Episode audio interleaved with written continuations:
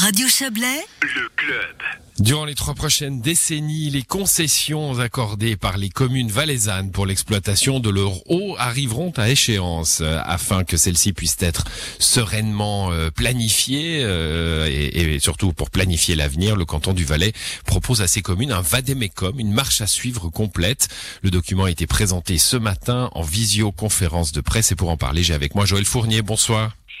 Bonsoir. Vous êtes le chef du service de l'énergie et des forces hydrauliques pour le, canton du Valais. On va peut-être rappeler, hein, comme vous l'avez fait ce matin, euh, ce qu'est une commune concédante. Finalement, c'est des mots qu'on entend régulièrement, ça revient, et puis euh, quand on n'est pas concerné.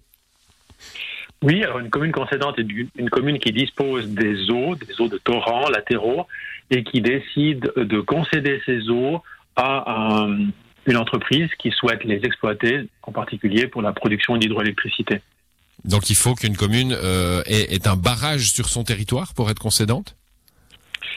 Il faut qu'elle ait, ait de l'eau, euh, qu'on puisse faire des prises d'eau sur ces cours d'eau, et puis qu'on puisse conduire l'eau en plus Mhm. bas pour la turbiner. Ce pas forcément des grands barrages, mais euh, il faut en tout cas des prises d'eau.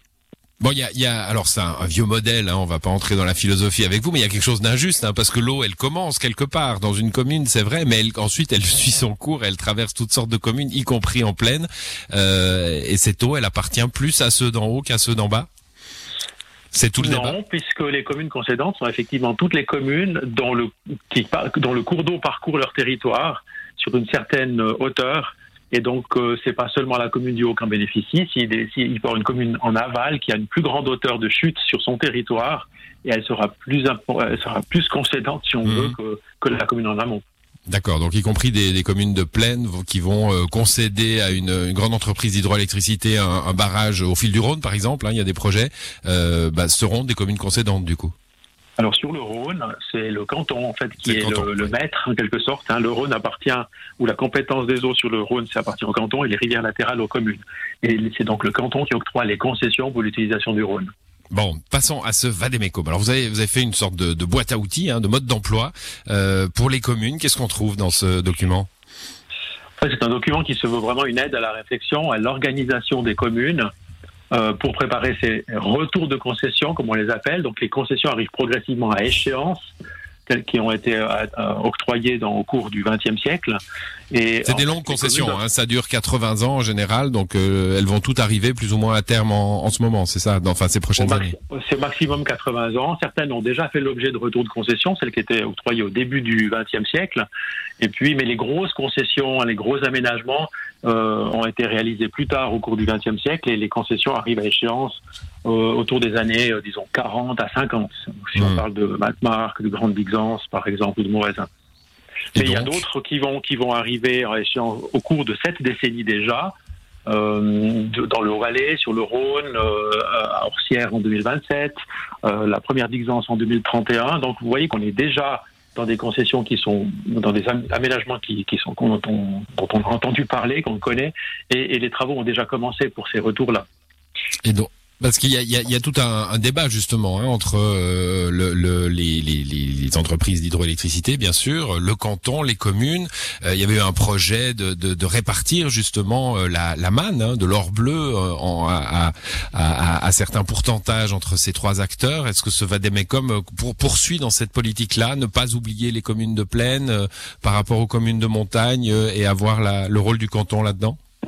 Oui, absolument. Ce Vademecum, il est, il n'est pas seulement là pour euh, euh, de- disons, guider les communes pour leur réflexion sur le retour de concession, mais il vient aussi expliquer pourquoi, en application de la loi sur les forces hydrauliques modifiée en 2017, hein, euh, le canton doit s'impliquer puisque le canton se retrouve à défendre l'intérêt de l'ensemble des communes.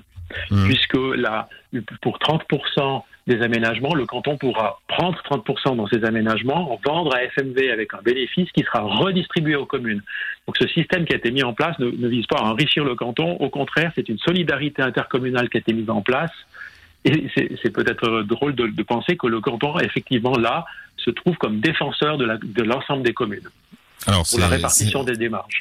Oui, c'est heureux, une sorte de, de, de répartition euh, nouvelle hein, euh, qui a été réfléchie et qui a été réfléchie aussi, pardonnez-moi, pour pour essayer de retrouver un petit peu cette richesse-là, hein, parce que euh, dans ces anciennes concessions que vous avez évoquées, ben on, on, a parfois livré comme ça la, la, la richesse de l'hydroélectricité valaisanne à des entreprises, parfois hors du, du sol cantonal. Là, il est question de d'essayer de rapatrier un petit peu ce, ce, cette richesse issue de, de ce savoir-faire-là. Oui, effectivement, l'objectif, c'est de rapatrier 60% au minimum en Mavalaisanne entre FMV, les communes concédantes qui prendront peut-être part à des, euh, aux aménagements ou qui les vendront à leurs distributeurs d'énergie locale. 60% au minimum.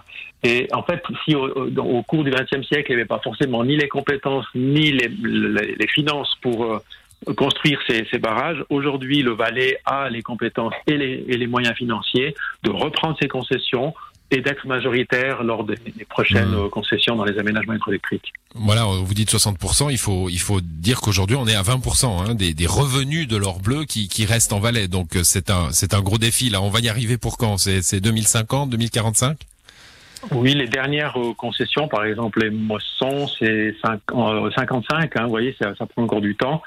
Euh, là, on est dans un tour d'échauffement, on peut dire, d'ici 2030, et ensuite on, on, va se retrouver dans la fin de la décennie 2030 euh, avec vraiment les grosses concessions.